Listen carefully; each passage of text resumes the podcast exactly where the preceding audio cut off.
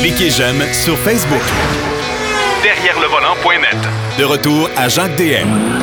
Bon, cette semaine, on va euh, laisser de côté la Formule 1. On va revenir à l'histoire de, de l'automobile, bien sûr, avec notre ami Denis Duquet. Et là, cette fois-ci, c'est l'histoire de la climatisation dans les voitures qui a été longtemps et longtemps, et de à peu près toute ma jeunesse et plus, une option quand même assez dispendieuse dans les voitures. Aujourd'hui, je pense que c'est un, un, un, élément de série. Euh, salut, mon cher Denis. Oui, bonjour. La climatisation, je me, souviens, euh, sais pas, dans les années 60, j'avais un ami qui s'était acheté une auto, puis j'ai fait une folie, j'ai acheté la climatisation. Il habitait chez Chicoutimi. Même la compagnie avait rappelé le concessionnaire pour savoir si c'était pas une erreur, parce que ça se vendait pas beaucoup. Ben non, euh, ça coûtait cher. ça coûtait cher, en plus. Cher, ça coûtait environ 1000 dollars sur une voiture qui en coûtait 3000. Oui. Mais euh, les débuts, là, à la fin du, du, du 19e siècle, il y a M. Carrier, Carrier, un, Américain qui, qui, est de Syracuse, qui a inventé, il a développé la climatisation. Mais euh, ça a été jusqu'en 1937 c'est une compagnie dans l'État de New York euh, euh, qui a inventé un brevet pour l'air climatisé dans l'automobile.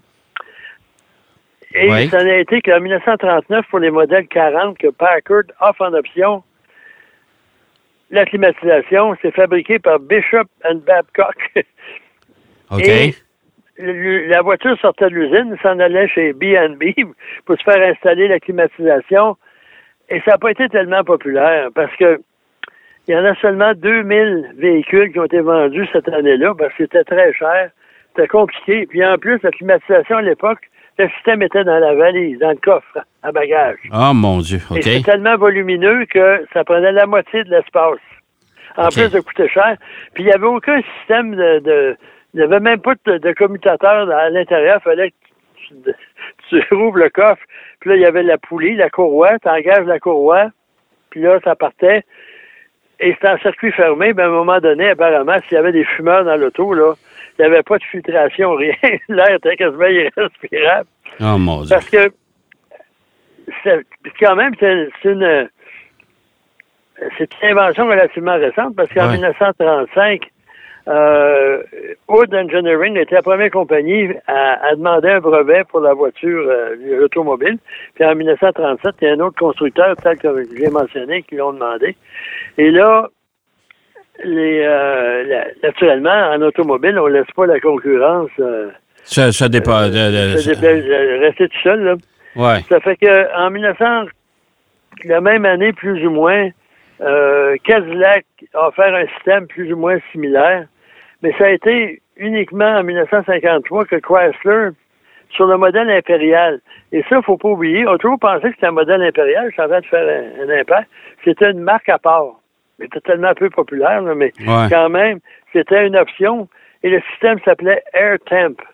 OK. A-I-R-T-E-M-P. Et mhm. ça, c'est un système dérivé parce que Chrysler, le building Chrysler à New York a été le premier dans les années 30, premier building d'importance à avoir la climatisation. OK. Ça fait que euh, à ce moment-là, euh, on en a profité. Puis, à l'époque, les, les commandes sont placées sur le tableau de bord cette fois-ci. Tandis que l'ancien système Cadillac était comme celui de Packard, là, il fallait ouvrir le coffre et ouais. ça. Et en 1953, la même année, naturellement, euh, Cadillac, Buick, Oldsmobile, avec le système frigidaire. Ouais. Frigid Air, Air froid. ouais. C'est une compagnie qui était qui appartenait à, General Motors, qui fabriquait des unités de climatisation, des réfrigérateurs. Ouais. Et la marque existe encore aujourd'hui, mais qui n'appartient plus à General Motors. Et, et à ce moment-là, c'était encore des systèmes complexes, mais au moins on avait un commutateur pour low, medium et high. OK. On pouvait à ce moment-là ben, contrôler quelque peu, mais ce n'est qu'en 1954 que le Nash Ambassador, la ah, compagnie Nash, c'était la première compagnie où tout était sous le capot avant. OK. Puis là, on avait des contrôles. Parce que Nash, c'était Nash Calvinator. Calvinator, on fabriquait des, réfrigérateurs, donc on avait de l'expérience. On a réussi à développer un système qui euh, permettait de gérer, euh, ça prenait pas de place, Ça fait qu'à ce moment-là, en plus, les autres modèles, celui Ouais. de, de Nash était chaud et froid dans la même unité.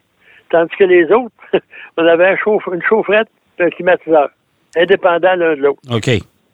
Ça fait que c'est pas vraiment euh, Jojo. Puis à ce moment-là, ça coûtait cher, sauf le Nash, c'était le premier, non seulement intégré sous le capot, mais à prix abordable. OK.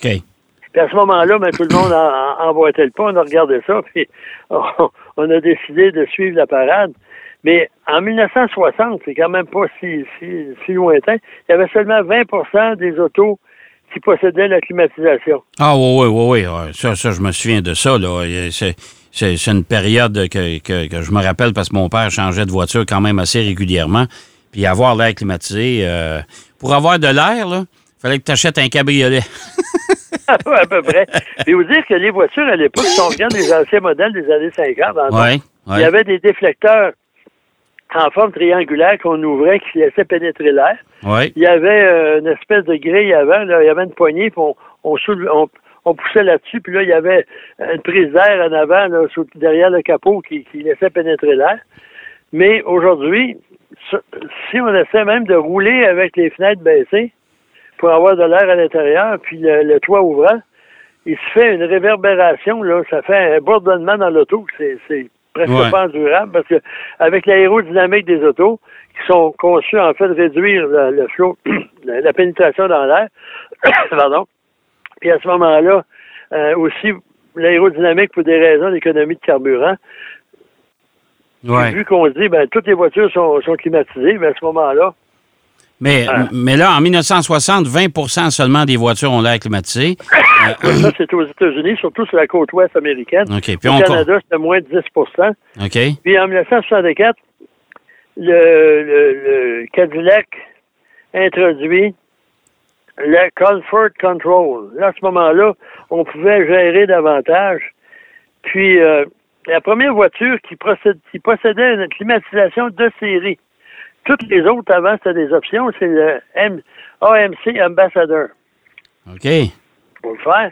Les Ouais. AMC, ils ont été souvent à l'avant-garde. Ça n'a jamais rien donné. Avec le résultat que ça a fait faillite. Euh, Ça a été racheté par Renault, ensuite racheté par Chrysler. Ouais, ouais. Par, par- en Mercedes. On pourrait parler aussi de la généalogie des marques automobiles. Oui, oui, tout à fait. Tout à fait. Mais l'avantage du, euh, aujourd'hui, ben, on prend ça pour acquis. Surtout qu'avec le réchauffement planétaire, euh, c'est peut-être une bonne chose.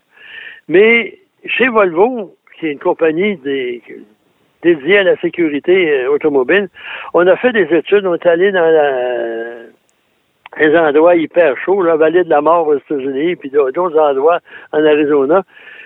Puis on a déterminé que la climatisation d'un auto, c'est un élément de sécurité. Parce que, avec la fraîcheur dans l'intérieur, le conducteur est plus alerte, il souffre moins d'endormissement. Puis à ce moment-là, ben, ça, peut, ça évite les accidents. Parce que, en plus, là, prends un voyageur de commerce qui arrive à quelque part, la chemise toute mouillée, le toupette de travers parce qu'il est vite ouvert puis vanté, puis il se produit une fatigue, là. euh, Oui, oui, c'est sûr, ça. Ouais. euh, Ça ouais. fait qu'à ce moment-là, c'est les, les désavantages. À l'époque, on avait ce qu'on appelait le R132, qui était du fréon. Oui. Et ça, quand ça s'évaporait dans l'atmosphère, ça attaquait la couche d'ozone. Oui. Mais là, on a changé ça maintenant, hein, je pense Oui, oui, oui. Ouais. Mais à l'époque, les gens qui faisaient l'entretien de ça, le fréon, ça diminuait, ils ouvraient tout ça, ils laissaient s'évaporer, on en remettait d'autres. Bonjour la visite. Puis en plus, les, les systèmes de connexion, les tuyaux, la tuyauterie, etc., c'était pas tellement euh, étanche à, à la longue ça- avec les matériaux utilisés. Et on a utilisé après ça le R134, qui est aujourd'hui le matériau le plus utilisé pour réfrigérer Ouais. mais il est en voie de d'être euh, remplacé par le R Lequel? 12344. OK. Non, le 1234YF. Excusez-moi. Oh mon Dieu. OK, ouais. À ce Ouais, moment-là, c'est supposé être plus, plus écologique. Ouais. Puis en, aux États-Unis, en Europe, on a un nouveau système à base de CO2 qui ont, ont- le gouvernement européen essaie d'imposer ça, mais bref, c'est dans le limbo. Mais aussi, il y a une chose, euh, la climatisation, ça s'entretient. Il y, a, Ouais. il y a des climatiseurs qui ont des filtres, il y a des, il y a un, un évaporateur. Euh, donc, à ce moment-là, si vous vous rendez compte que ça prend plus de temps à refroidir votre voiture, euh, faire attention. Puis même, quelque part qui disait ne pas mettre la climatisation. Tu- il fait 32 degrés à l'extérieur, tu as un auto noir, intérieur noir, tu rouvres la portière, puis là, tu as un coup de chaleur. Ouais. Puis, ils disent de pas trop euh, d'attendre d'y aller progressivement pour refroidir, pour, pour éviter un choc thermique. Mais là, le choc thermique, tu l'as quand tu Ben, t'assois en euh, culotte courte sur ton, ton, ton siège en, en cuir. Là. Oui, mais la, la- la bonne nouvelle aujourd'hui, puis tu en parlais tantôt dans l'historique, c'est que, bon, il fut un temps où l'air climatisé, euh, dans les voitures, ça se faisait de façon manuelle. Tu avais chaud, tu mettais du froid. Euh, tu ajustais la, la vitesse de, de- de la fan, si tu veux, du ventilateur. Euh, puis euh, tu mettais ça à très froid, tu avais la, la bande bleue, la bande, la bande rouge là, pour le chauffage. Mais aujourd'hui, euh, il y a beaucoup, la plupart des voitures ont l'air climatisé, ce qu'on appelle thermostatique, c'est-à-dire que on ajuste le thermostat, on ajuste la température à l'intérieur Ouais. de la voiture. Tu dis, écoute, moi, je veux qu'il fasse 70, pas trop froid, pas trop chaud. Et là, il faut laisser le système partir, parce que c'est sûr que quand on monte à bord d'une voiture, puis ça fait une demi-heure qu'elle est au gros soleil, euh, puis la voiture est noire, l'intérieur noir, quand tu rouvres la porte, ben euh, attends 30 secondes avant de monter à bord, là, au moins. Euh, tu baisses les vitres, euh, tu t'assois, et puis euh, tu attends que le, le- climatiseur, lui, reprenne, euh, reprenne ses fonctions. Là, ben, ça, Ouais, parce ça que se fait. certaines voitures, là, le, système de climatisation entre pas euh, en fonction immédiatement. Non. Tu roules un peu, puis tout à coup, tu l'entends. Mais moi, j'ai déjà eu une Toyota MR2, la petite voiture de Ouais, places, là, ouais. noir, intérieur noir, puis il y avait un toit souffrant en verre. Boy. Puis il y, avait une espèce de plaque en plastique pour en prévenir justement les rayons du soleil, que les rayons du soleil plombent dans l'auto. Et quand j'ai pris l'auto, qui était une voiture de presse, la, le panneau a disparu. OK. Que pour moi, là, je je trouvais moyen de lancer le moteur sans embarquer à l'intérieur. C'était tellement chaud, je ne pouvais même pas tenir le volant. Là, je fermais la portière, je laissais rouler le moteur 4-5 minutes pour refroidir un peu, enlever le- le- l'air chaud, puis là, je pouvais partir. Ouais. Mais euh, c'est pas la climatisation, c'est plus un luxe. Puis 99,9% des voitures vendues en Amérique du Nord le possèdent. Ouais. Puis euh, c'est vrai que ça augmente la consommation de carburant. Moi, euh, puis en plus, si on, si on arrête, si on, si on ferme la climatisation, le système lui-même est là, ça consomme, ça fait consommer un peu, un peu moins que si on le faisait fonctionner. Puis aujourd'hui, les, compre- les compresseurs sont débrayables. Ouais. Euh, il y a des systèmes, la plupart des systèmes sont gérés par ordinateur, donc à ce moment-là, ça représente moins, euh, ça a un, moins un impact sur la consommation puis l'environnement. Puis il y a même euh, Jeep, entre autres, ils ont des capteurs infrarouges sur les passagers avant pour déterminer la chaleur corporelle pour voir, euh, pour gérer la climatisation. Si on met ça à auto. Ben, tu sais- quand on dit ça continue à se développer, là, je regardais le Volkswagen ID Buzz là, qui, euh, qui va arriver euh, sur le marché nord-américain l'année prochaine. Il y a un toit panoramique là-dessus. Puis le toit panoramique, on peut le, rendre plus opaque, justement, pour parce que les toits panoramiques, c'était bien beau quand c'est arrivé sur le marché, ça. Mais euh, je sais pas si vous le savez, là, mais une grosse vitrine sur, à la place du toit, là, euh, au soleil, là. Ouf! Pas drôle, ça a- non plus. le Là. Nissan, il y a plusieurs années, qui avait développé un toit comme ça. Là, où on Ouais. appuyait sur un bouton, ça sort au paquet. Ouais. Mercedes aussi l'a fait, puis ça existe là, depuis un certain temps. Et moi, euh, les, les toits panoramiques, je suis pas vraiment en, en faveur de ça parce que d'abord, ça enlève la rigidité à la caisse. Même Ouais. si les caisses sont rigides, on pourrait être encore mieux.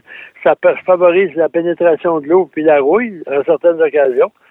Puis moi, ça me dit rien, sauf que ça réchauffe la voiture par, par temps ensoleillé. Puis quand on voit des présentations, je sais pas pourquoi, les voitures sont toutes alignées, puis tous les toits le- ils sont pas ouverts, mais la housse qui ferme le, le, le panneau qui ferme le qui Le- le protège toit, les rayons ouais, du soleil sont est ouvert. fermés. Ouais. là-dedans, c'est un vrai C'est ça. C'est ça, exactement, exactement. Alors, c'est, c'est peut-être pas, euh, en tout cas, ils veulent séduire une, une clientèle avec ça, mais euh, chose certaine, c'est que ça vient réchauffer. C'est peut-être le fun l'hiver. La voiture est au soleil, ça va réchauffer l'habitacle, mais à part ça, euh, l'été. Mais pour en revenir au climatiseur maintenant, on achète, il fut longtemps, on achetait une sous-compact. je pense que la dernière voiture qui n'avait pas le, le climatiseur, c'était la Nissan Micra de base.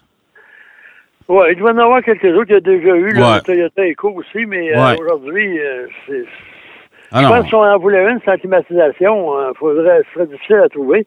Puis moi, j'ai un ami qui avait acheté une Mercedes, qui était allergique à la climatisation, ça lui donnait des, des, des sinus, n'acceptait pas, puis il voulait acheter une Mercedes sans clim, puis on, ça n'existait pas, puis il voulait la faire enlever, ils ont dit c'est impossible, parce qu'on peut désengager le, le, le, le compresseur, mais on peut pas enlever le système lui-même, c'est trop intégré dans l'auto. Puis en plus, quand on s'en sert pas, Ouais. l'air, la gestion de l'air qui rentre dans l'habitacle est conçue en fonction d'une climatisation. Ouais. Ça fait que moi, j'ai déjà, euh, il y a quelques années, il y avait une camionnette Mazda, je suis allé à Toronto, puis j'ai découvert en m'en revenant qu'il n'y avait pas de climatisation. Tout cas, sur 401, ils ont dévié, ça a duré peut-être deux, trois heures de... Et là, là, je suis arrivé chez moi, avait les yeux, les paupières collées. L'air était tellement sec parce que le climatiseur, il sert d'humidificateur aussi. Ouais. Ouais. Mais vu qu'il n'y en a pas. Mais en Europe, c'est c'est presque totalement euh, utilisé, mais il n'y a pas tellement longtemps, il n'y en avait pas. Ouais. C'est vrai. Parce que les, chez BMW, entre autres, euh, Ouais. une année, j'avais tout au salon de Francfort, on avait prêté euh, une série 5 pour aller à, à Düsseldorf le matin avant d'aller au salon. Ouais. Puis le matin, il faisait frais, je m'en allais, j'étais bien. L'après-midi, j'ai dit, bon, je vais partir de la climatisation. Il n'y en avait pas. Il n'y en avait pas. C'est quand, même- c'est quand même particulier. Hey, mon cher Denis, c'est déjà tout encore une fois. Bon, ben, tenez-vous au frais, puis on se revoit la semaine prochaine. Ben, c'est sûr, comme à l'habitude. Merci, mon cher Denis. Au plaisir. Alors, Denis Duquet qui nous parlait du, euh, de l'histoire de l'air climatisé dans les voitures, les avantages, désavantages. Il faut que ça soit entretenu aussi, ça, c'est hyper important. On va aller faire une pause. Au retour de la pause, euh, Dan- Daniel Manceau de chez ProLab est avec nous. À tout de suite. Derrière le volant. De retour après la pause. Pour plus de contenu automobile, Derrière le volant.net.